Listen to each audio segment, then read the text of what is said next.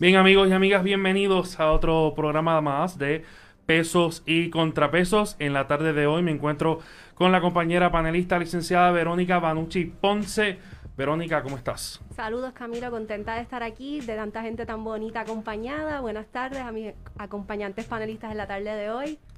Eso es correcto y es que hoy nos acompaña nada más y nada menos que dos excelentes eh, compañeros, la licenciada Pamela Arbelo Camacho, ella es licenciada y fue la nota más alta en la revalida de Derecho de Puerto Rico en septiembre 2020. Saludos Pamela, ¿cómo estás?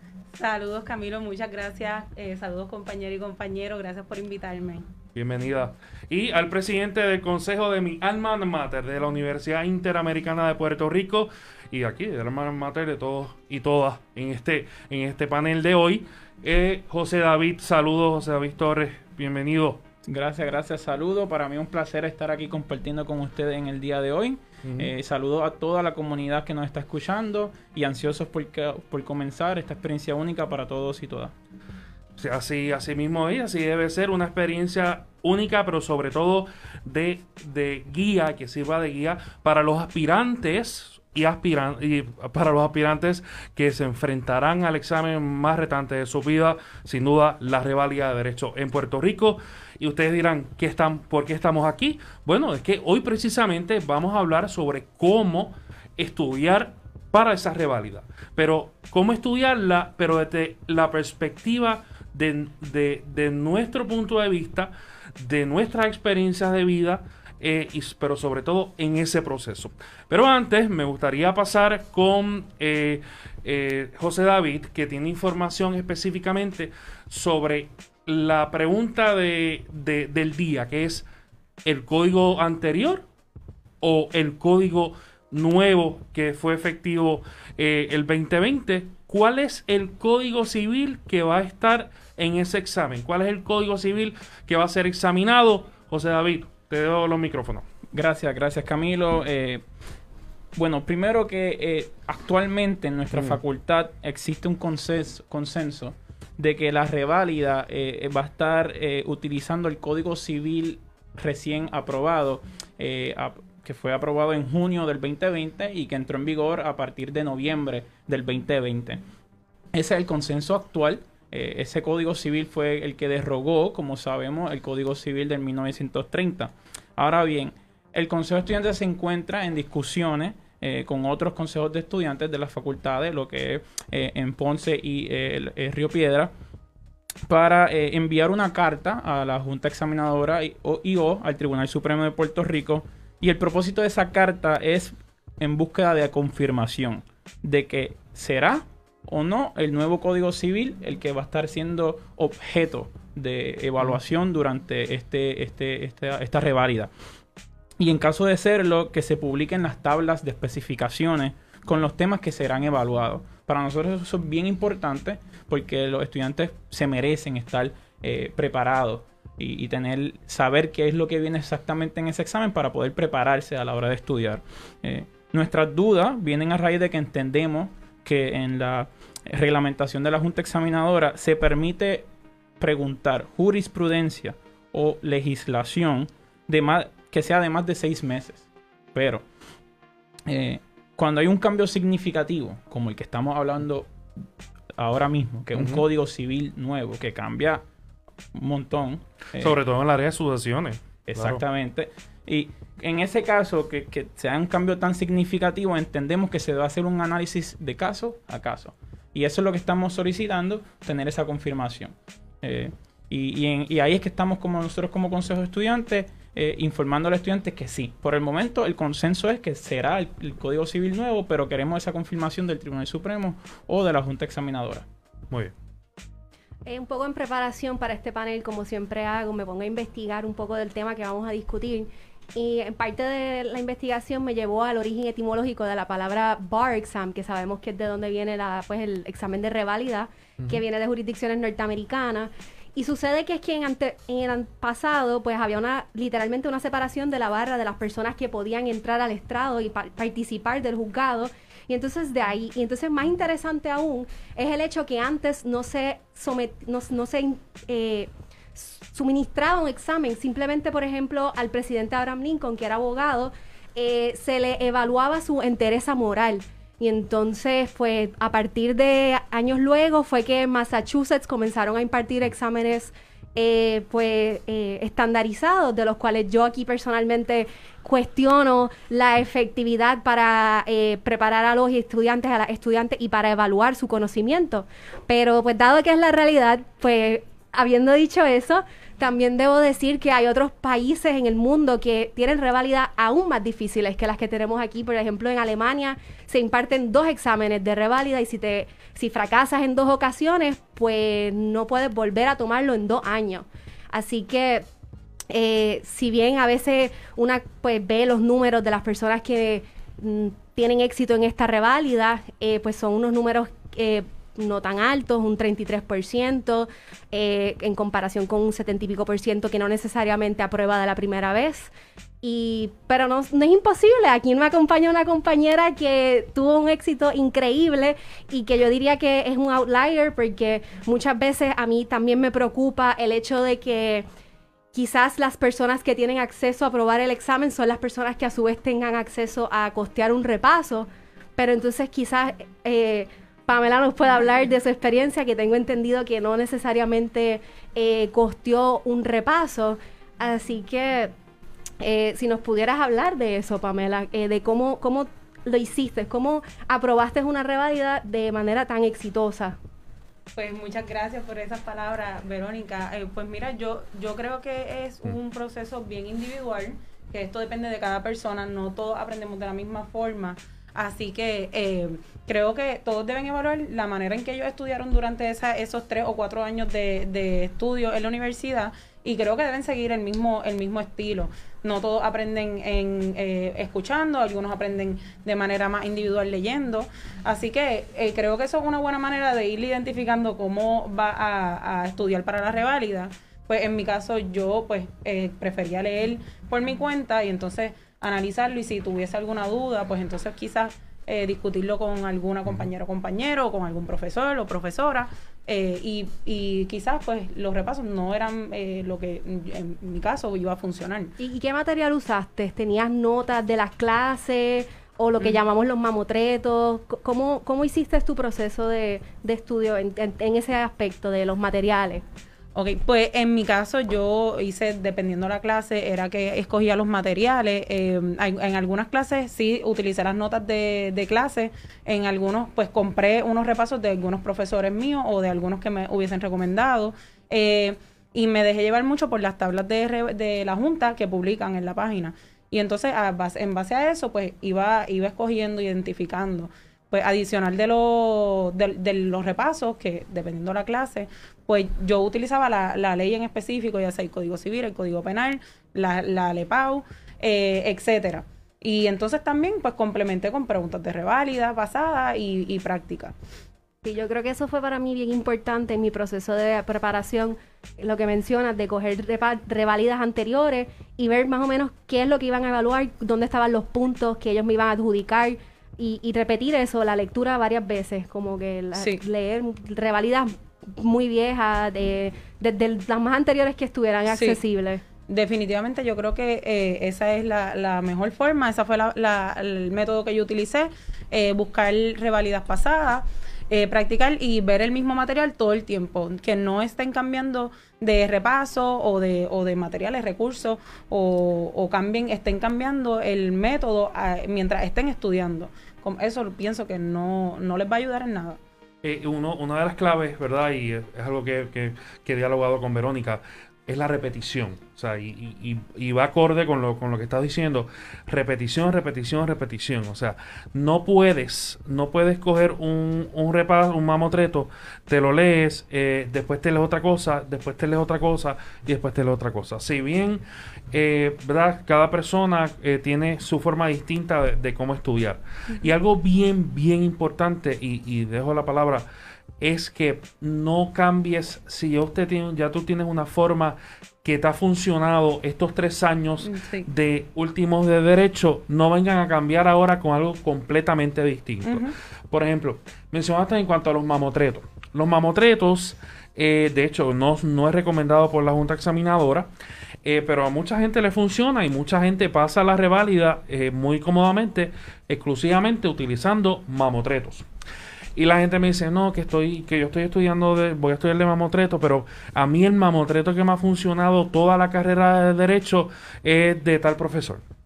Y yo, pues, si te has funcionado eh, de tal profesor y ya tienes esa, como ese, ese bagaje, no te pongas a improvisar con otro.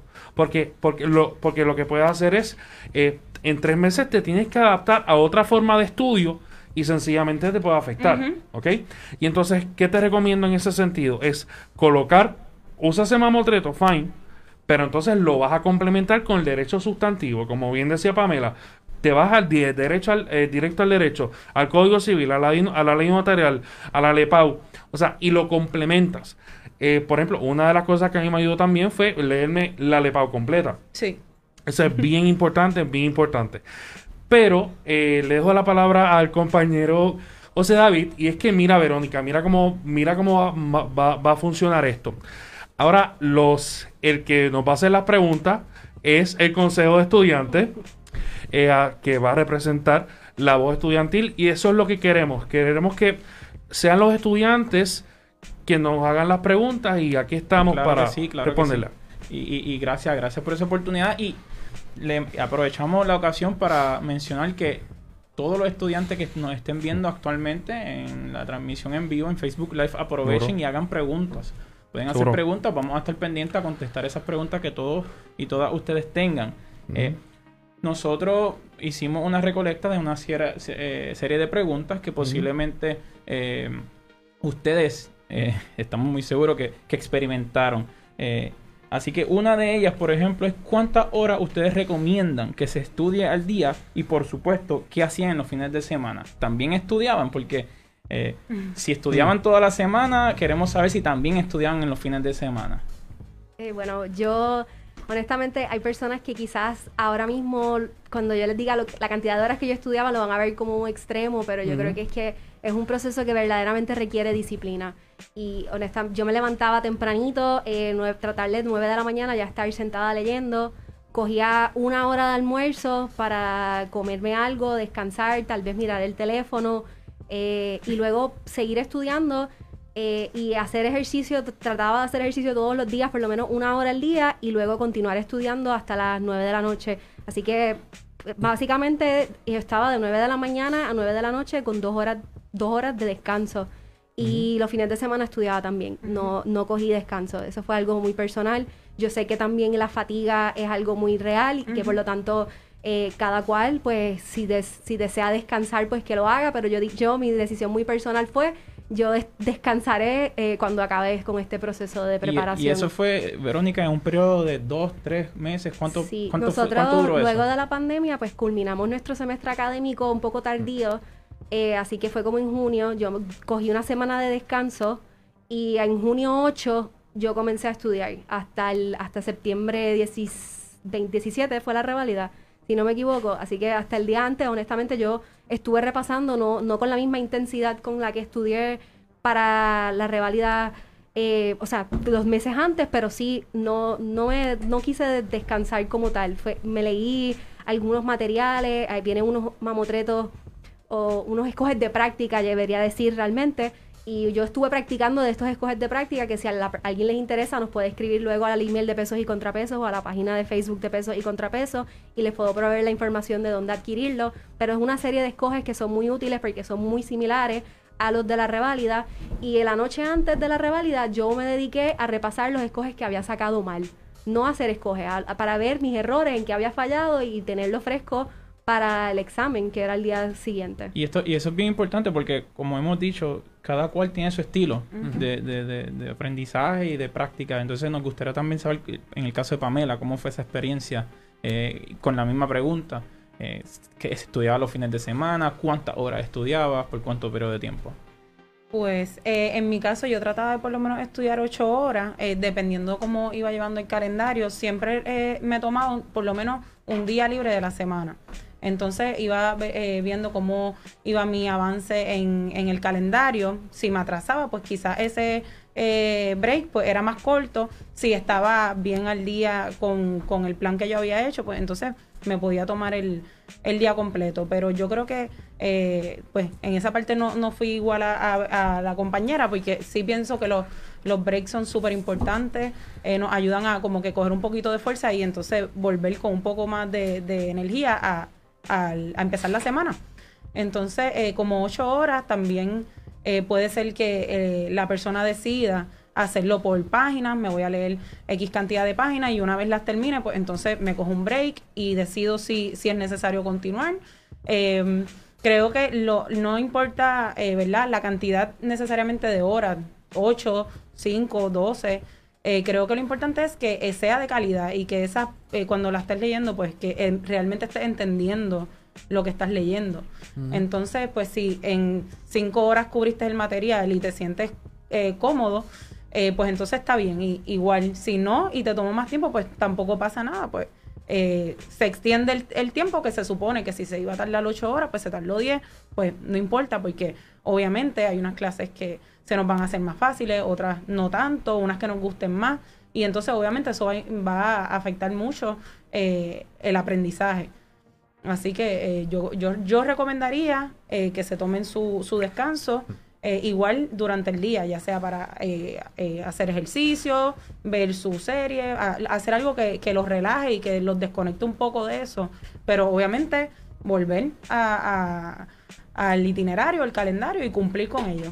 Sí, sí, eso, eso, eso es muy importante. Y luego vamos a, a trabajar ese tema que lo mencionaste por encimita, y es el tema de si me gusta una clase, la estudio más, o si no me gusta, la estudio menos, si domino un material, lo estudio menos o más. Y, vamos luego con ese tema, pero antes me gustaría darle la oportunidad a Camilo a que continúe con la pregunta anterior. Sí, José David. Eh, mira, al principio de estudiar para la revalia, yo hice un super calendario.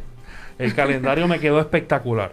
Bello. O sea, eso estaba el pie al chavito. Eso estaba de que me levanto aquí, me levanto acá. Me, y esto yo lo voy a seguir al pie de la letra. Y yo dije, mira, este calendario está súper chévere hasta los sábados.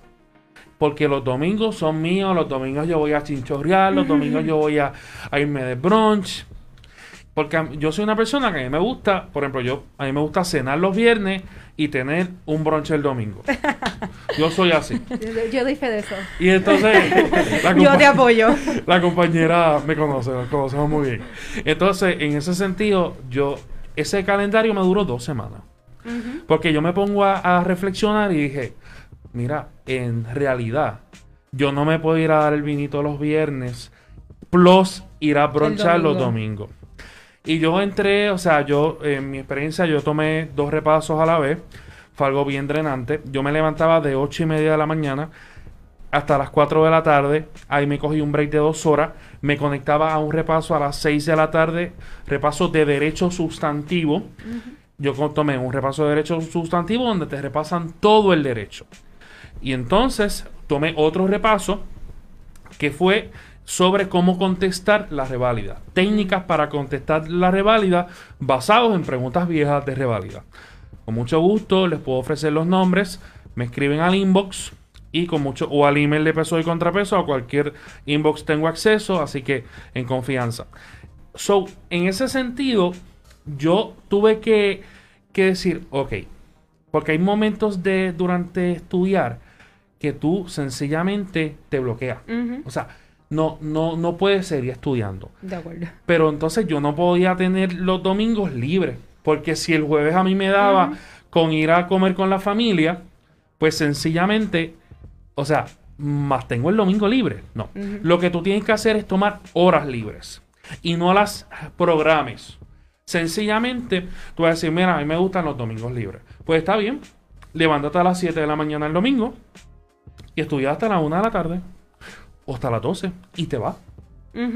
O sea, pero es tocar los materiales a esa hora. O sea, no eh, eh, tocar los materiales, aunque sea eh, un par de horas los domingos, porque no, no puedes dejarlo. No puedes dejarlo porque, por ejemplo, ah, me quiero ir el, el lunes, me quiero ir para la playa, me quiero ir para la playa, aunque sea dos horas. Pues son dos horas que está perdiendo el lunes que le tienes que recuperar al domingo. ¿Entiendes? Así que así funcioné yo. Y yo era full. Al final, obviamente, no te va a dar tiempo de nada. Y es de ocho y media de la, de la, de la mañana a, hasta, que pueda. Hasta que te El duermas. compañero, el licenciado Yangara, dice que no se puede, se- que no, que hay que tomar un descanso porque si no se puede quemar uno. Sí, se puede quemar uno, por eso es que es importante no tener un... Ah, porque me dieron ganas de salir el martes. No, pero es que tengo que esperar el domingo porque mi día libre. No, no. Mi consejo es no bloquees ningún día libre y el día que te sientas que necesitas salir a coger aire o tomarte algo, sencillamente te paras y te vas. Pero no te mates, o sea, una, dos, tres, cuatro horas. No es que vas a estar todo el día. Sí, no, y, y- y es bien importante que, que siempre se ha mencionado que esa, esta ha sido la experiencia que a ustedes les funcionó. Esto es lo que a ustedes les funcionó. Claro. Quizá a otra persona le puede funcionar otra estrategia.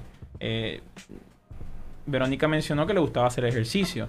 Eh, no sé si hay alguien aquí que sea, por ejemplo, un napero, que le gusta tomarse sus naps entre medio de los estudios, pero que, ¿verdad? Cada cual tiene su estilo de estudio y, y- y, ¿verdad? Implementará eso. Y entonces, en el caso de las materias, eh, ¿cómo ustedes eh, decidieron estudiar las- los temas? ¿Cómo, ¿Cómo trabajaron ese orden? Eh, ¿Decidieron empezar por los temas que dominaban o los temas que ustedes entendían que necesitaban mayor esfuerzo al principio? ¿Cómo, cómo manejaron esa, esa situación? Yo empecé por los más flojitas en los que yo consideraba que estaba, porque yo dije, quiero asegurarme de haberme leído las- los temas que yo entiendo que puede ser que yo vaya a fallar, pues con mayor intensidad. Y empecé con eso, pero traté de dividir el tiempo equitativamente en- entre todas las materias, eh, eh, dedicarles igual cantidad de tiempo a, a cada una de las materias. Trataba de ponerme una meta, pues yo creo que aquí yo parece que por lo que estoy escuchando soy la más nazi con los horarios, pero este yo eh, no estar más de tres días con una materia para asegurarme de, como que de poder tocar todo, que no se me fuera a quedar algo que yo hubiera sentido que no estuviera preparada. Pues yo, en mi caso, yo traté de por lo menos las que eran de, de derecho civil, las organicé igual que estaban en el Código Civil y básicamente me dejé llevar por eso. Y entonces las que eran de penal, procedimiento criminal, eh, administrativo, pues las puse aparte y entonces luego que di la, la vuelta en ese orden, pues entonces decía, eh, necesito repasar un poco en esta o me siento un poco débil en este tema, pues entonces ahí podía eh, cambiar el, el orden. Como yo, aunque tenía un calendario, tienen que saber que ese calendario lo pueden cambiar. El, el, eh, lo importante es que obviamente cumplan con la cantidad que quieren eh, cumplir con cada clase. Si a una le quieren dar tres vueltas o dos o una, pues entonces que, que cumplan, pero que no piensen que ese calendario no se puede cambiar. Yo eh, fui organizada en cuanto a las de civil, luego pues podía cambiar ya mientras iba más adelante en el, en el proceso. Mencionas lo de las vueltas y esto es bien importante. Y es que no, no se recomienda dar menos de tres vueltas. No estoy diciendo que le des tres vueltas al mamotreto.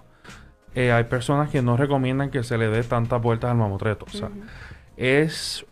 Tú haces tu. re- eh, o sea, lo óptimo es que tú hagas tu repaso con preguntas basadas en frases de punto y basadas en preguntas viejas de, re- de, de- de reválida. O sea, pero la, primero, la primera ronda de mamotretos es recomendable.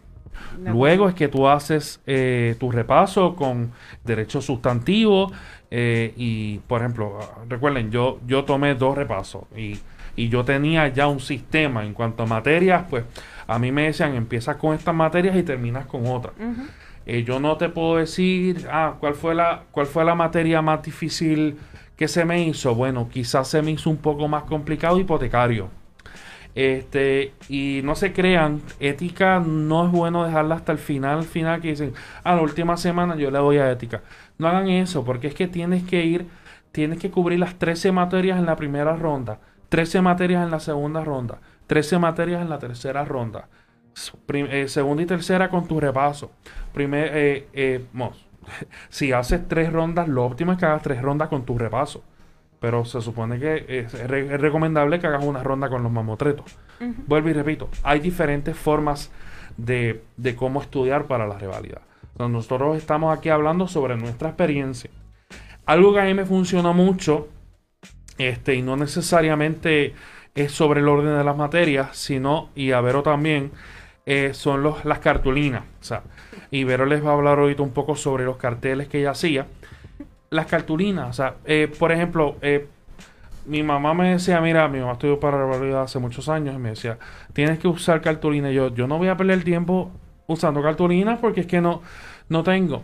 Pues le voy a decir que sencillamente yo pasé la revalida gracias a esas cartulinas porque te pon, o sea, yo llené mi cuarto, mi madre llenó mi cuarto lleno de cartulinas de todos los, los elementos del delito. Los términos administrativos, eh, términos importantísimos, importantísimos los términos de código civil, del, de procedimiento civil. O sea, eso tiene que estar en cartulina porque tienes que verlo. Al momento de contestar el examen, lo vas te vas a acordar. Y es bien importante, cartulina por, por lo menos para penal. Para las procesales, procedimiento criminal, administrativo. Eh, para administrativo, procedimiento civil. Evidencia, eh, lo yo lo puedo manejar sin, sin, no sé ustedes, yo lo puedo manejar sin cartulina, pero es recomendable también. Así que sucesiones también para en cuanto a, los grados de, de, de, verdad, los, grados de, de, ¿se fue la palabra? para los grados de consanguinidad y afinidad. Así que, este, pues nada, así, esa es mi recomendación en cuanto a las materias. Si usted tiene un repaso que le recomiendo un orden, pues siga ese orden. Pero si usted entiende que no, no, yo voy a empezar con un hipotecario porque es la más difícil que se me hace, pues sencillamente empiece con hipotecario. Sí. Sí. No, en cuanto a los términos, que yo a mí me funcionó mucho coger sticky notes por colores y, por ejemplo, los términos de procedimiento civil, ponerlos en rosita. Los de procedimiento criminal, ponerlos en azul y los pegué en la pared de mi cuarto, en la puerta de mi cuarto, como dice Camilo, en lugares que yo los pudiera ver. Y lo de las cartulinas a mí honestamente me funcionó. Yo puse, por ejemplo, la pregunta de revalida de mi año, de nuestro año, fuera de asesinato atenuado. Yo tenía justamente en cartulina, pues, cómo, se configura un asesinato atenuado en la parte de atrás de mi cama. Así que eso era lo que yo veía todos los días. Y, de casualidad fue lo que me vino en la pregunta de reválida. Yo, yo sabía por asociación de que, ok, ¿qué era lo que estaba aquí? Ok, decía esto, esto y esto. Y, y honestamente ayuda a verlo todos los días, la, la, la repetición o, este, o refuerzo positivo, como le dicen en psicología. Y, y, y cuando trabajaron esas cartulinas, decidieron trabajarlas en un momento en específico voy a hacer, ok, voy a tomar esta semana para hacer cartulinas. O mientras estudiaban, iban haciendo las cartulinas. Mira, yo honestamente mi inspiración fue Camilo en hacerlas. Porque yo no iba a hacer eso porque me parecía como mucho trabajo del sentarme a escribir tan grande con Magic Markers. pero así que fue 26 días antes de la reválida que yo tomé la decisión de escribir, eh, la, pues casi mayormente eran materias eh, términos de criminal, los elementos del delito, como dice Camilo, y en constitucional, pues los escrutinios, como que porque sabemos que son un poco tricky distinguirlos, y pues yo dije, déjame ponerlos aquí donde yo los pueda ver, como que porque como son tres y cada uno tiene sus distinciones, pues yo dije, pues voy a trabajarlo así.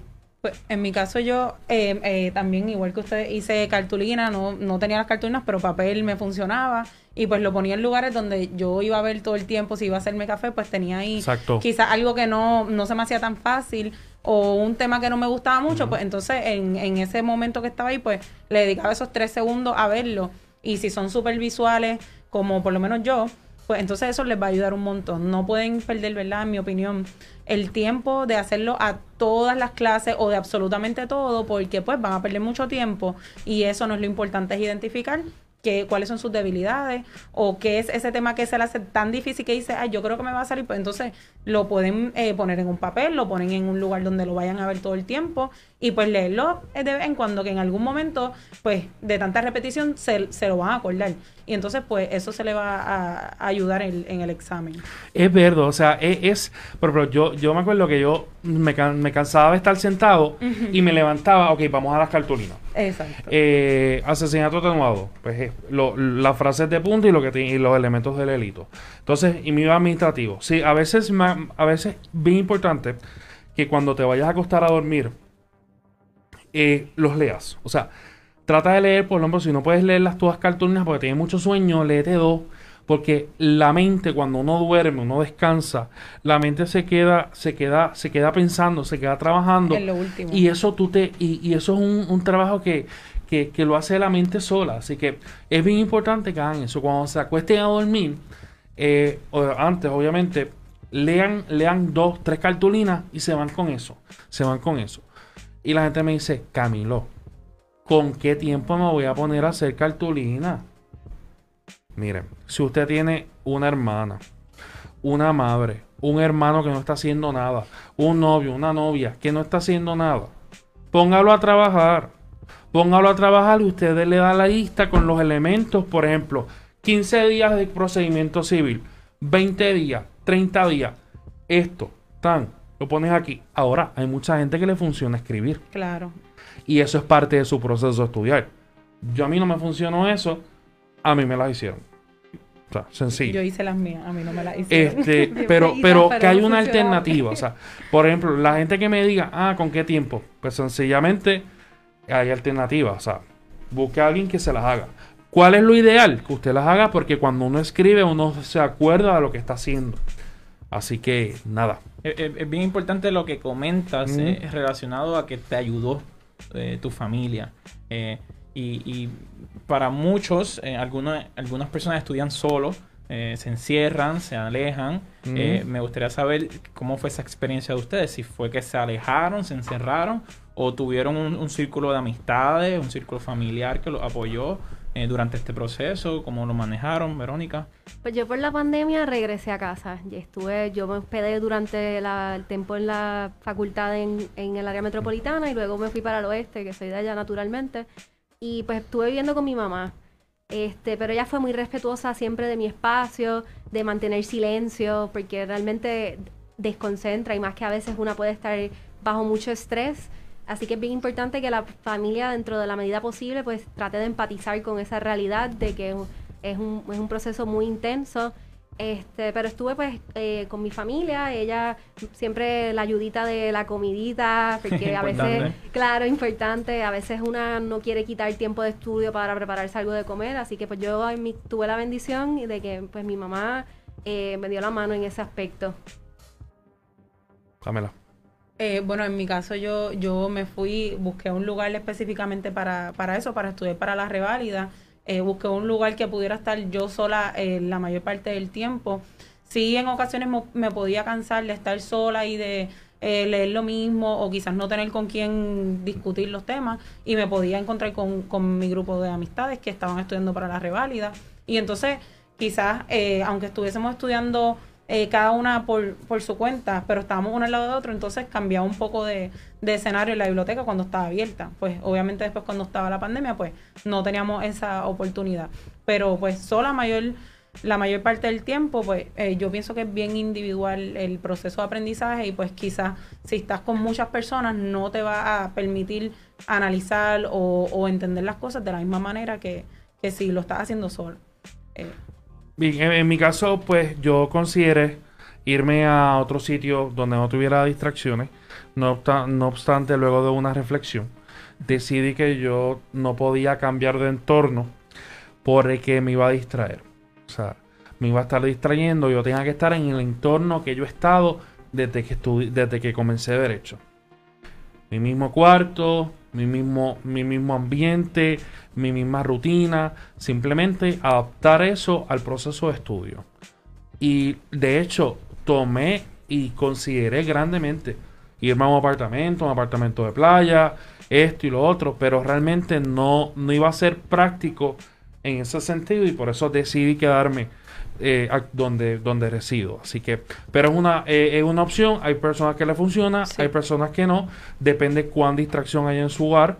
Este, si no hay distracción, pues no hay necesidad. No, y también cuán disciplinada sea esa persona. Si la persona Claro. sabe que se distrae mucho, pues entonces definitivamente le va a convenir estar en un lugar donde no tenga esas distracciones eh, y que tenga el, espacio y el lugar eh, acomodado para eh, estudiar todo ese tiempo. Ya, en mi caso, si yo sabía que me distraía mucho con el celular o con el televisor o lo que sea, pues entonces yo trataba de no tener no tener las cuentas de Netflix o lo que sea que yo veía programa y entonces pues ese lugar lo, lo acomodé para eso no tenía esas distracciones así que pues a veces no tenía opción y pues, de me concentraba más. Instagram y Facebook, pues, vamos a hablar luego. Eh, la panelista compañera Katiani Barnes, una pregunta. ¿Alguno de ustedes, saludos Katiani, eh, ¿alguno de ustedes utilizó las grabaciones de voz como método de estudio?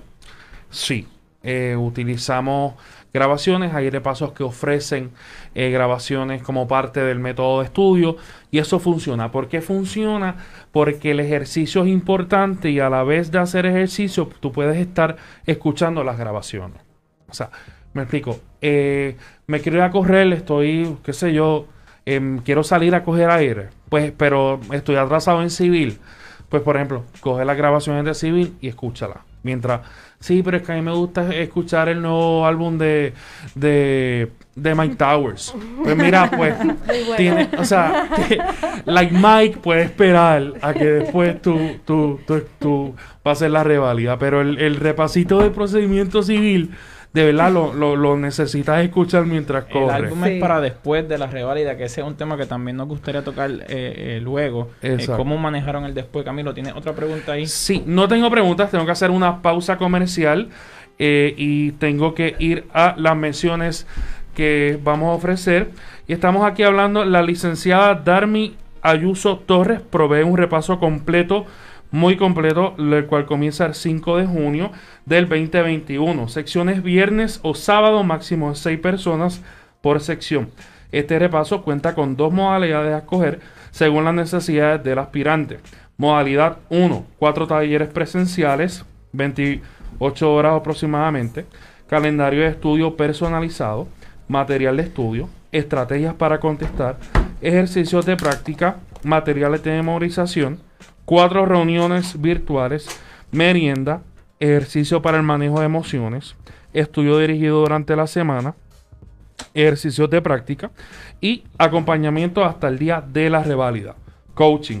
La segunda modalidad que, que, incluye la licenciada Darme Ayuso Torres eh, tiene como incluido en la modalidad 1 plus Adicional, un espacio individual con aire acondicionado el lunes a viernes de 8 de la mañana a 5 de la tarde en el mes de junio, en donde se puede recibir dos veces por día a la, aclaración de dudas y tutorías neces de ser necesario. Obviamente, depende de la comprensión del material, eso en la modalidad 1. ¿Qué más usted puede pedir? Para conocer más detalles, contacta a la licenciada Darmy Ayuso al 787 967 3556. Envíe un mensaje de texto para entonces ella remitirle la información. Repito el número de teléfono al que se puede comunicar al 787-967-3556. 967-3556. No te quedes fuera y separa tu espacio con la licenciada Darmy Ayuso Torres. Esto fue una mención y no necesariamente los panelistas invitados se familiarizan con este anuncio. Bueno, y si usted tiene algún anuncio o una mención que desea que nosotros hagamos, comuníquese a pesos y contrapesos pr.gmail.com pesos y contrapesos pr.gmail.com y con mucho gusto eh, canalizamos la información y le ofrecemos los servicios de anuncios y menciones. Bueno, dicho esto, seguimos el panel. Sí, sí, muchas gracias. Eh, Camilo, Verónica y Pamela, tenemos una pregunta que han hecho en Facebook Live eh, y dice así. ¿Alguna recomendación para bregar con el nuevo código, eh, ya que no tenemos preguntas de revalidas viejas para ella? Yo veo en código, coger el código, leerlo, hay un código comentado que habla de, de la procedencia de los artículos nuevos pues tratar de estudiarse eso en la medida posible. Yo sé que muchos de ellos son jurisprudencia que viene codificada, así que tampoco es un tema ah, completamente nuevo, eh, porque pues muchas veces viene de casos que ya nosotros hemos estudiado durante nuestro tiempo en la facultad, que eso pudiera ser una ventaja. Eh, pero yo creo que esa sería lo que se me ocurre como recomendación. Sí. Sí, yo creo, yo creo que esa es la mejor manera. Eh, yo les recomendaría que eh, se lean directamente el Código Civil nuevo, eh, que se dejen llevar por la tabla de especificaciones que publique la, la Junta. Y entonces que eh, lo que dijo Verónica, que la jurisprudencia muchas veces ya tenía esa, esa, esa ley o esos cambios, ya la tenía integrada, solamente pues que complementaron, la actualizaron. Y entonces pues si ven una pregunta de reválida, que quizás fue contestada con, con el código civil anterior, pues entonces sencillamente contestarla con el código de ahora, eh, con el mismo razonamiento, cuál sería el orden, eh, dejándose ver por, por una anterior. Camilo, ¿compartes las mismas expresiones de, de las compañeras? Sí, yo creo, yo creo que sí. Yo creo que eh, básicamente Vero y Pamela lo han resumido. Este eh, es bien importante, es bien importante también en cuanto a determinar la fuente. No, no, mucha gente me, me comentaba, no necesariamente dirijo esta pregunta, pero mucha gente me comentaba, eh, tú te leíste el código civil completo, tú te sentaste a leer el código civil completo. Eh, la respuesta es que no. La respuesta es que no, me hubiera, me hubiera ayudado un montón. Este, pero, pero nada, hay, hay diferentes maneras y, y, y- y otras maneras, pero, pero, o sea, no me, en mi caso no, no fue así, no, no, no, no lo hice así, no, no leí el, el código civil completo. Sí, sí, no, no, y, y es como hemos mencionado, son distintas formas de aprendizaje. Y, y entonces acercándonos ahora un poquito más a esa fecha tan esperada. Eh. ¿Qué hicieron el día antes? Ya sabemos un poquito de la experiencia de Verónica, que se nos adelantó ahí, eh, que estudió, repasó los escoge, eh, eh, pero nos gustaría saber quizás también esas, esa semana, el día antes, eh, la mañana del día del examen, este, ¿cómo fue eso? Eh, pues, cuéntenos de esa experiencia. Bueno, pues yo la noche antes del examen decidí pasar por el espacio donde nos iban a suministrar el examen, que es allí en el centro de convenciones, para saber eh, dónde iba a estar tomando ese examen, también para prepararme un poco mentalmente. Honestamente estaba muy nerviosa, muy nerviosa, este, y, y de verdad que era algo que estaba, se me hizo un poco complicado co- manejar. Y llamé a un gran amigo y le cuento, porque como que, mira, no, no estoy bregándola con estos nervios. Y esta persona me dice, mira, tranquila, como que esto es un examen y no define tu vida. Quizás define un periodo de tu vida, pero luego de eso, si no te va como tú esperas, pues o sea, te preparas y lo coges otra vez. Y, y eso a mí me sirvió de mucho, de mucha, eh, pues, ¿cómo les digo? Este, un- fue un gran alivio porque a veces uno pierde de perspectiva y se cree que el mundo se va a acabar. Y realmente, pues, pues no, eh, es un examen que sí es un examen que determina un periodo de nuestras vidas y que llevamos trabajando por esto y estuvimos trabajando por esto un largo periodo de nuestras vidas, pero al fin y al cabo, pues tratar de verlo como eso, como un examen más, este, que en la, en la facultad eh, tenemos muchos profesores que, cuyas clases fueron muy retantes y, y que lo sobrevivimos y lo sobrevivieron y han llegado hasta donde estamos ahora, pues mira, podemos eh, prepararnos y sobrellevar este examen. Y, yo creo que, pues, eso sería mi anécdota de la noche antes. Bueno, en mi caso, pues eh, yo no, no quise estudiar el día antes. Creo que tienen que descansar el día antes porque el, el día es bien largo. Eh, tienen que pues levantarse, prepararse obviamente el día antes con todo, leerse las instrucciones, tener eh, todo para que no sea una sorpresa en la entrada. Ahora, obviamente, con el COVID tienen que tener todo lo, lo eh, la mascarilla, el hand sanitizer y todo lo demás.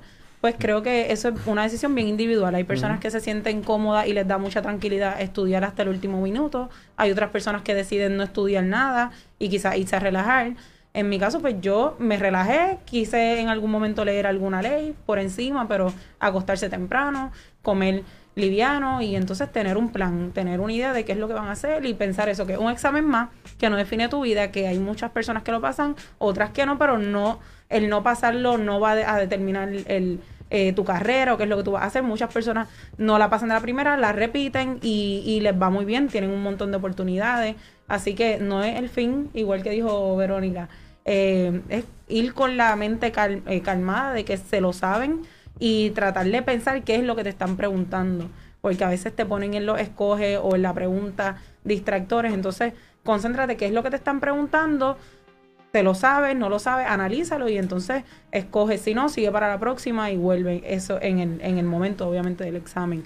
que lo hagan con calma, que la analicen eh, y obviamente pues que estén todo el tiempo concentrados en que, ok, cuál es el tiempo, cómo voy, eh, cuántos escoges me faltan eh, y distribuir bien el tiempo. Tiempo. Yo un reloj, Ese es mi- un reloj, ahora que mencionas Sí, tiempo, reloj. un reloj di- digital para que pues tomen en cuenta que no les vaya a coger de sorpresa cuando les diga, mira, les quedan 15 minutos y usted todavía esté comenzando un llamado. Así que Sí. yo creo que el tiempo siempre es, como dice Pamela. Eh, preguntaste, ¿verdad?, sobre la experiencia de los días antes. Yo tenía planificado, o sea, mucha gente se queda en el hotel, yo me quedé en el hotel, eh, porque yo, yo quería, no quería, o sea, no quería llegar, yo, yo me tardo, qué sé yo, 14 minutos de, de al centro de mi casa al centro de convenciones, pero si a mí se me explotaba una goma, si a mí se me cagaba por alguna razón, eh, chocaba porque uno está nervioso, uno solamente está enfocado en, en la, en la reválida, pues yo decidí entonces como método de seguridad y no más que otra cosa, perdón, pues sencillamente quedarme en el hotel y, y entonces olvidarme de cualquier otro factor. Y eso a mí me ayudó. ¿Qué est- estudié el día antes? Mira, sí. Estudié el día antes, pero fue que yo leí el repaso de mi repaso. O sea, yo hice un repasito como de 70 páginas ligerito y lo, lo terminé el día antes. Pero terminé como a las 5 de la tarde, fui a cenar este y me, me despejé. O sea, me despejé la mente y me acosté temprano. Yo a las 9 y media ya estaba... eh, obviamente no pude dormir. O sea, la gente me dice, pero tú dormiste. No, yo traté de dormir, eh, buscaba la manera de tratar de dormir y no lo logré. Este, porque obviamente si me, si el celular no, no suena la alarma, si del front desk no me llaman, ah, porque yo tenía el, el wake up call y Claro. todo. Este, o sea, hay muchos factores que te preocupan. Así que nada, me levanté como a las cinco y media de- del insomnio que tenía. Y ya pues dio, dio la, la hora del examen. Quiero agregar algo más antes de pasar a la próxima pregunta, que esa, el día antes, en vez de escuchar el álbum nuevo de Mike Towers, que aquí, aunque aquel entonces no estaba, pues ahí también aproveché y escuché el, pues el, las grabaciones que se proveen como parte de un repaso eh, pues particular. El Ok. licenciado Yangaray, colega, compañero, el cual aprecio mucho, nos comenta, no sé si lo han dicho, pero es imposible literal- saberse literalmente todo. Uno ese día siente que le falta tanto por saber y no es así. Eh, pues mira, eh, ¿qué piensas de eso, Verónica? Estoy de acuerdo, sí, eh, una, una claro. empieza a dudar un montón y como dice Pamela también es, es importante pues saber ir a ti porque te has preparado y, y confiar de que, de que en realidad sí te lo sabes, te preparaste o, te debes Claro. haber preparado. Yo eh, estoy No- de no te lo puedes saber todo, No se o lo sea. tiene que saber todo. Y, igual si le sale algo de ese tema, pues entonces tiene un montón de otras oportunidades para, para acumular puntos en eso escoge. Así que si no se la sabe, pues entonces o la deja en blanco y sigue para la próxima y regresa más adelante. Pero pues le va a pasar, en, le va a Claro. pasar en el examen porque es imposible. Y no Pero entonces es la sí. manera en que eh, controla y, y- y se tranquiliza. Entonces continúa, ok, no me sé esta, pero no hay ningún problema porque voy a acumular más adelante puntos. Y la licenciada Gabriela Cabrera nos dice, recomendación, va, saludo Cava, recomendación, va a la intensidad esa última semana, descansar, pasa eh, para estar fresco en, en el examen, el cansancio mental se siente ya en los últimos días. Todos los días sentirás que todo se olvida, pero no es así, ¿verdad? Un poco, un poco añadiendo lo que, lo que decía el licenciado Garay.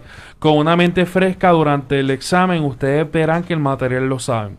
No duden de sus capacidades. Ya pasaron la escuela de Derecho, han tomado peores en la escuela de Derecho. De acuerdo. Sí. No sé si peores en mi experiencia, pero, pero casi. Difíciles. Sí, difícil. Sí, sí, sí. No voy a tirar nombres porque pues, pero sí, Sí. lo hubo. Bueno, yo creo que eh, eh, esto es un proceso de, de mucha disciplina.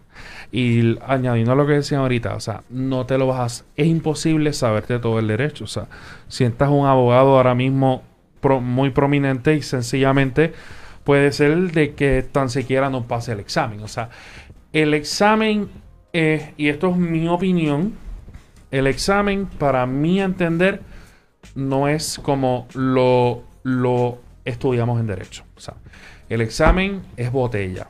Te tienes que embotellar ciertas partes del derecho. Esto lo estoy diciendo yo. Hay personas que no están de acuerdo conmigo. fine.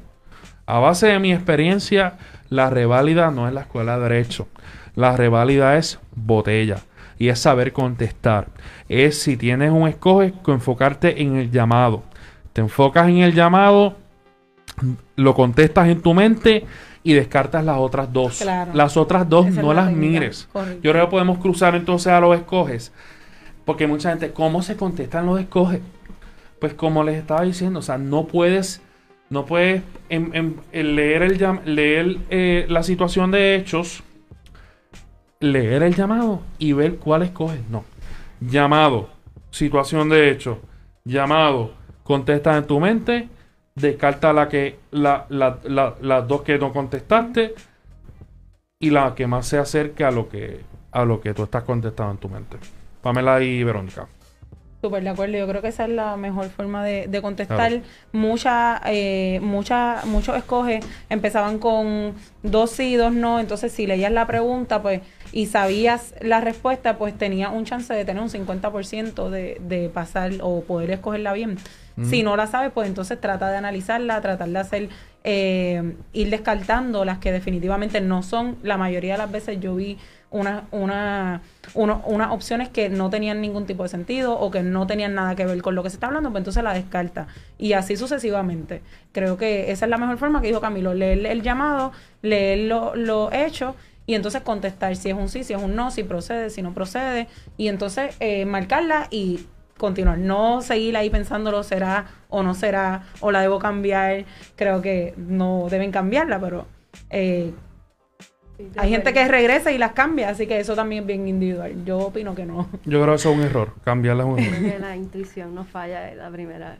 Este. Y otra cosa que yo quería agregar es que si pensaste, o sea, como que no desconcentrarte. Recuerda que el examen está compuesto por dos partes, que, que quizás pensaste no te fue como esperabas, lo escoges, pues tratar de no, no atripearte, como quien dice en la jerga común.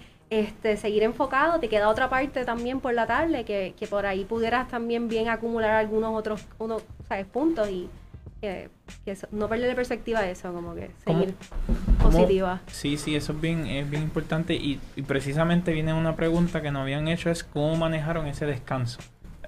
Tomaste la primera parte, ¿qué hiciste? Eh, eh, cuando almorzaste, ¿qué almorzaste? ¿Almorzaste algo liviano? ¿Preferiste no almorzar? Eh, ¿Se mantuvieron cerca en el área? ¿Cómo, cómo fue esa experiencia? En mi caso, Mami Perú nuevamente estaba por allí para apoyarme. Este, y ella pues me esperó al mediodía, almorcé con ella, quise no reunirme con los compañeros y las compañeras porque a veces, por lo menos en la facultad, teníamos la costumbre de discutir lo que escribíamos, mira, yo puse esto, mira, yo puse Siempre. lo otro, Ujú. y yo no quería pues desenfocarme ni, ni como les decía, ni tripearme de que, diablo, no puse eso, y después ir como que ya con esa, nega- esa energía para la parte de la tarde, así que yo eh, me, me alejé, comí con mi mamá y no, no me puse a repasar nada por el estilo, simplemente me cogí el descanso porque la, la parte de la tarde es bastante fuerte, este, que es la parte de redacción, así que así- ese fue mi descanso. Yo creo que el- lo que dijo ella es la mejor opción. Yo lo hice completamente al revés porque eh, me fui a uno de los del cuarto de, de hotel que estábamos varias compañeras y pues pasó exactamente eso. Todas empezamos a, a hablar cuál pusieron, cuál no pusieron. Creo que la puse mal y no como que eso no aporta nada. Creo que si pueden estar solos o con alguien que no tenga que ver con la reválida, creo que esa es la mejor opción. Eh, mantenerse súper cerca, como evitar cualquier tipo de acci- accidentes, de contratiempos que lleguen tarde, porque pues ese tiempo no se lo van a reponer. En mi caso, pues una de mis amigas me, me tenía comida ahí, caliente, y pues en el break fui directo allí, comí y pues regresé con bastante tiempo antes de, de que comenzara el, el tiempo para la segunda parte, eh, pues instalarme, eh, concentrarme y pues eh, ponerme ready para la, la- la otra parte. Sí, no se pongan a inventar.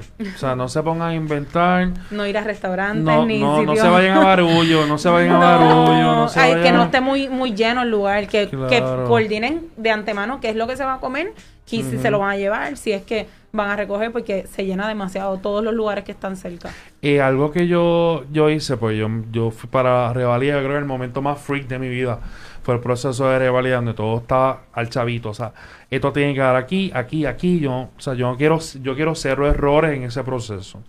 Y entonces, pues, en el centro de convenciones preordené un almuerzo Y ya cuando, en el mismo centro, cuando dieron al mediodía, pues eh, me dieron el almuerzo. O sea, no, Ah, no me bueno. puse a inventar lo que tú me quieras dar, yo ni sabía. O sea, uno come para, pero realmente uno no tiene ni hambre. O sea, Ajá. no, no, no, no se enfoquen en a qué voy a comer. Obviamente, si tienes condiciones, pues te permiten llevar un, un- una fruta o, o algo. Obviamente, pues se recomienda que no lleves alguna galleta que haga ruido y desconcentra a los demás aspirantes. Este, así que en ese sentido, pues tampoco, obviamente, te pongas, mientras te comes tu pechuga de pollo o lo que sea, no te pongas a hablar si era la B o la C. Sí. Ya no hiciste nada. O sea, a mí me pasó, varios compañeros vinieron a donde mí, yo tragándome la comida y no, que era la C. Y la otra persona era la B y yo había puesto la A. Y yo, Dios mío. Y entonces, pues dije, pues, y me acuerdo, fue una pregunta de ética. Este, así que no, o sea, no, no se pongan a hablar. Ah, y está antisocial que no está hablando, pues está bien, No, soy no, un, no. un antisocial y se acabó. O sea, porque es un proceso en tú estás descansando, pues tú vas a la parte fuerte, que es la parte de las preguntas. Sí. No, y ya, ya estás un poco cansado Claro. de- del día anterior, que es un estrés bien fuerte, entonces eh, todo el día es bien largo ahí sentado haciendo muchos, muchos, muchos escoges para entonces sentarse a escribir, eh, bueno, no, no a mano, a la computadora. Eh, así que tienen que a- a- aprovechar ese tiempo y, y cogerlo para uno, que coman y descansen. Sí, no, y hablando mucho de esa segunda parte, el tan famoso ensayo o, o- o momento de redacción. ¿cómo ustedes se prepararon para trabajar los ensayos y atacar el ensayo? ¿Y cuál fue la experiencia en el momento que lo hicieron?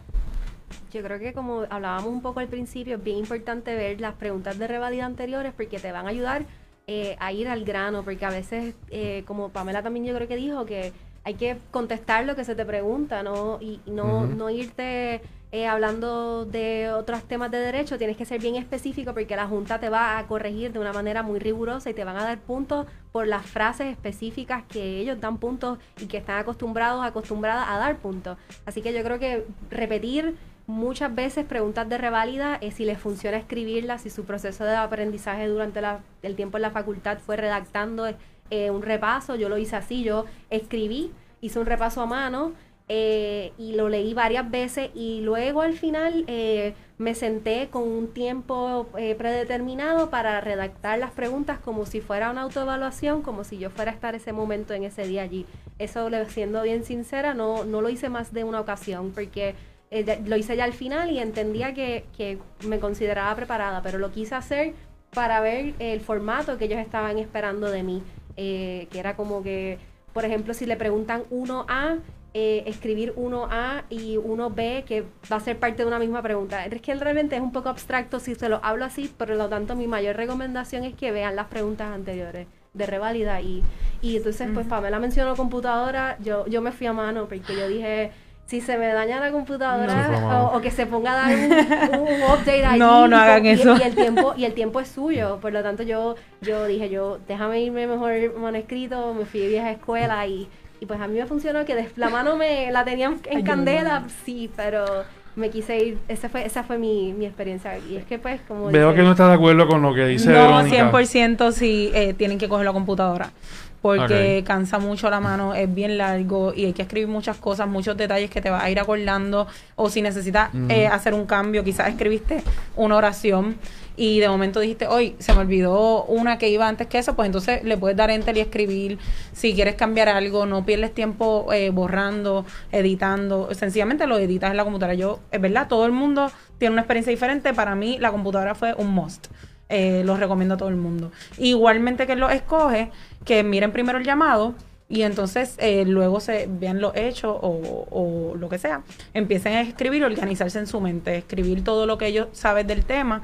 Si no, pues no, no te bloquees, quizás sigues con la próxima y regresas a esa que, que dejaste eh, en blanco y nunca la dejes en blanco, siempre te vas a acordar de algo. Si no, vuelve y lees los hechos y dale un momento, piénsalo y, algo, algo te va a acordar del tema. Sí, o sea, eh, cuando tú ves la pregunta, mucha gente empieza a ver la pregunta, wow, una pregunta que tiene sucesiones penal y procedimiento criminal que yo hago aquí. pues mire, gente, sencillo, se va al llamado ¿Y qué le dice el llamado? Por ejemplo, en la pregunta de sucesiones. Este. eh, El testamento es válido. exacto, por ejemplo, testamento, testamento abierto. Define testamento abierto. Claro. Defínalo. Tan, eh, los requisitos, Las excepciones. Luego de, de usted haber definido eh, el testamento abierto, entonces se va que Furanito entonces eh, no incluyó a su hija en el testamento. Pues ya. entonces, si la pregunta es de preterición, porque me fui por ahí, si la pregunta es de preterición, pues define preterición. Ah, fulanita no incluyó, eh, fulanito no incluyó a fulanita y era su, su hijo heredero forzoso y se va por ahí, lo define todo. Y cómo tú defines cuáles son cuáles son esas frases y dónde tú, tú, tú buscas esa, ese wording para definir. Sencillamente en las preguntas viejas de reválida. Eso es preguntas viejas de reválida. Esas son las preguntas de, de discusión. Entonces, tienes un reto, porque ahora las preguntas eh, son con el código civil anterior. O sea, tienes que entonces eh, adaptarlas con el código civil nuevo en tu proceso de estudio. Así que, No sé si, si, o sea, Verónica había dicho que uno puede eh, estudiar de revalidas pasadas muy viejas. Y entonces cuando, mientras más viejas, pues es más probable que lo que estaba ahí escrito no sea lo que está ahora mismo vigente. Si yo estudiaba una, una reválida de, del año 1999, por poner un, un- una fecha, y era algo de sucesiones que se había actualizado, pues es como poner la pregunta y poner el código al lado y ver qué fue lo que cambió y sencillamente eh, cambiarlo. Ok, aquí eran dos testigos, pues entonces ahora son tres. No es que no te van a funcionar esas anteriores, porque nosotros sí estudiamos con preguntas de revalida pasada que no, no tenían el derecho vigente. Y es tan sencillo como que, ¿qué es lo que me están preguntando? Y entonces eh, compararlo con la ley en específico. Si no lo tienes en la ley, porque sea jurisprudencia que no está en la ley, pues entonces ir un momento, si tienes la duda y no te sabes la respuesta, pues va un momento al repaso que haya escogido y verificar lo que aquí son dos testigos o necesitaba notificarlo en 10 días, etcétera, pues entonces en esa revalida vieja, ya sea en esta misma que acaba de pasar, pues entonces actualizan, no son 10 días, son 15 y así sucesivamente y ese proceso también te va a ayudar a, estudiar porque está analizando eh, eh, todo y entendiendo, no está simplemente en esa parte embotellando y eso se te va a quedar. Ah, me recuerdo que la leí, pero ahora esto cambió a, a dos testigos o un testigo, etcétera.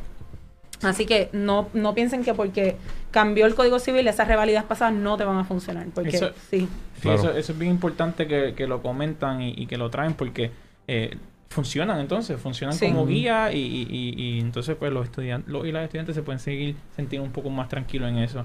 Eh, Camilo, ¿iba a comentar algo? no, básicamente eh, en la misma línea que Pamela, este, pero ya antes de, de, de- porque ya tenemos, ya me están haciendo señas y señales que tengo que acabar, pero yo voy a tomar un privilegio personal y, y voy a extender, extender esto unos minutos porque creo que es bien importante. Y no me quiero ir sin... ¿Tienes alguna pregunta ahí? No, Ok, es que no me quiero ir sin eh, hablarles sobre el post de la reválida. O sea, ¿qué viene después de la reválida? Ambos procesos, el, el- el antes y el después, son procesos independientes entre sí y bien complicados.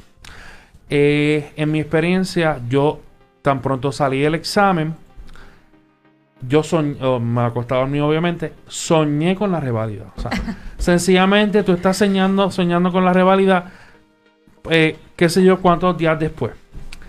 Y en mi caso, yo eh, vi una pregunta que yo la había contestado mal. Se acabó. O sea, y yo sencillamente busqué el código civil y en efecto confirmé que la había contestado mal. Un, llamado, o sea. Y, no había puesto eh, los puntos completos en una sola parte solamente.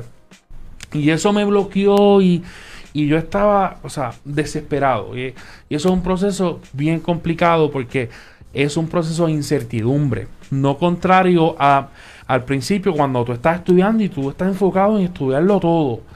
Pero como decía Ian ahorita, o sea, no, es imposible tú estudiártelo todo.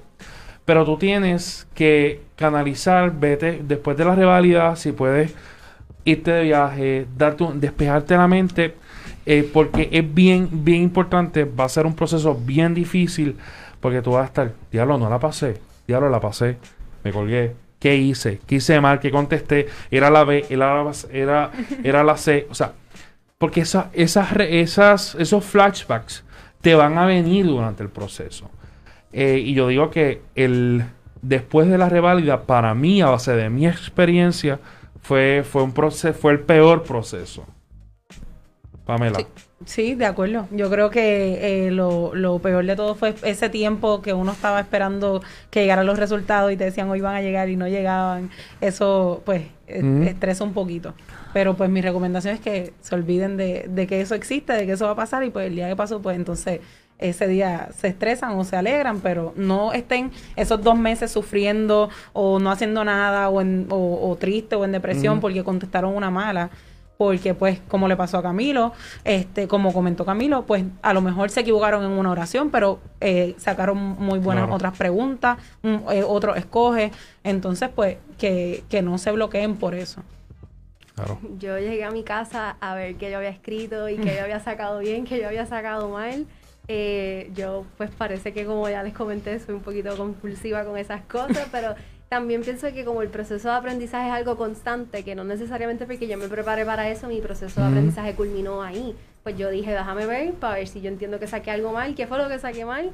Eh, pero de todas maneras no hay forma de saber porque ponte tú que a la semana publicaron la tabla de especificaciones y quizás ahí te podías saber cómo te fue en las preguntas de discusión, pero lo escoge, hay una ambigüedad, una incertidumbre que hasta ellos no publican, los escoge, así que uno no sabe realmente cómo salió y como dice Pamela, son dos partes que puede que quizás en los, pues, las preguntas de discusión no te fue bien o tú entiendes que no te fue bien, pero luego los escoges, pues no, realmente no hay manera de saber, así que no haces nada angustiándote como tal, este, preocupándote hasta el momento que te lleguen los resultados, que vas a sentir que se te quiere salir el corazón, Sí. pues cuando te llegue el email con los seguros sociales. Este, Y no aparezca el tuyo. ¿Cómo fue? No, no aparece el tuyo. Te confundiste. Sí, yo, yo no me veo, no me veo. Y después Camilo me llama por FaceTime y Camilo en un sitio público y yo por el otro lado gritando de la emoción. Este, pero eh, me cogí una semana para, que para ir para la playa todos los días y luego pues eh, conseguí una oportunidad de empleo y me puse, a- pues antes de los resultados me puse a, a trabajar. Así que pues para tratar de matar fiebre un poco eh, allí. Sí, sí, sí. Bueno, amigos, tengo que cerrar. Yo creo que esto es un tema que se queda corto. El tiempo, no obstante, yo estoy seguro que las compañeras eh, y el compañero, pero sobre todo Pamela, Verónica y por supuesto yo, cualquier duda que ustedes tengan, cualquier preocupación que ustedes tengan, me pueden contactar a mi inbox de Facebook, Camilo J. Miguel Bosques, a mi email lcto.camilomiguel.gmail.com Con mucho gusto le voy a atender. En Twitter también, arroba mcamilojosé. Cualquier duda que tengan, no duden en comunicarse. Pamela y Verónica. Muchas gracias a los compa- al compañero y a la compañera por acompañarnos en la tarde de hoy y a todas las personas que han estado pendientes. Eh, no, de verdad no duden en comunicarse a través del Facebook de Pesos y Contrapesos. Estamos todos los y las panelistas atentos y atentas a cualquier duda que les pueda surgir eh, y quedamos a sus órdenes. Muchas gracias por la invitación eh, y a todos y a todas que nos están viendo. Cualquier duda en lo que le podamos servir, ayudar, pues estamos a la orden. Eh, mucho éxito y, y positivos. Para adelante. José David. Sí, eh, agradecido, agradecido por la oportunidad eh, y a pesos y contrapesos por la colaboración con el Consejo de Estudiantes. De igual forma, si algún estudiante o algún estudiante tiene alguna pregunta, se pueden comunicar con el Consejo de Estudiantes en cualquier momento. Eh, y esperamos que esta oportunidad ha sido muy buena y de mucho beneficio para toda la comunidad estudiantil. Y muchas gracias una vez más por, por, brindarnos esta oportunidad de su experiencia y, abrirse eh, sobre su experiencia y anécdota. Muy bien, esto fue una colaboración con el Consejo de Estudiantes de la Universidad Interamericana de Puerto Rico. Amigos, hasta aquí otra edición de Pesos y Contrapesos. No olviden en seguirnos en Facebook, Instagram, Twitter. Twitter, arroba pesos PR, Instagram pesos, arroba pesos y contrapesos, Facebook pesos y contrapesos y en YouTube para que veas todos nuestros videos allí en el canal de YouTube. Mira, le das a la campanita y los ves todos. Los ves todos, te suscribes, pesos y contrapesos PR. Esto fue otra edición más con la panelista compañera Verónica Manochi Ponce. Hasta la próxima.